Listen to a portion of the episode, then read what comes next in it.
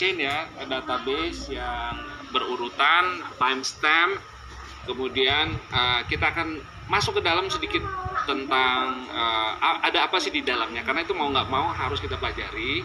Ini terkait dengan masa depan kripto. Jadi kalau kita nggak sampai membahas agak teknis sedikit mohon maaf bagi yang nggak suka teknis tapi ini harus agak teknis sedikit.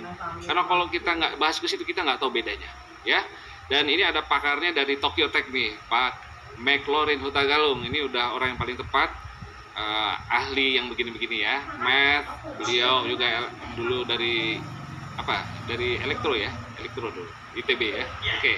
silakan pak. Oke okay.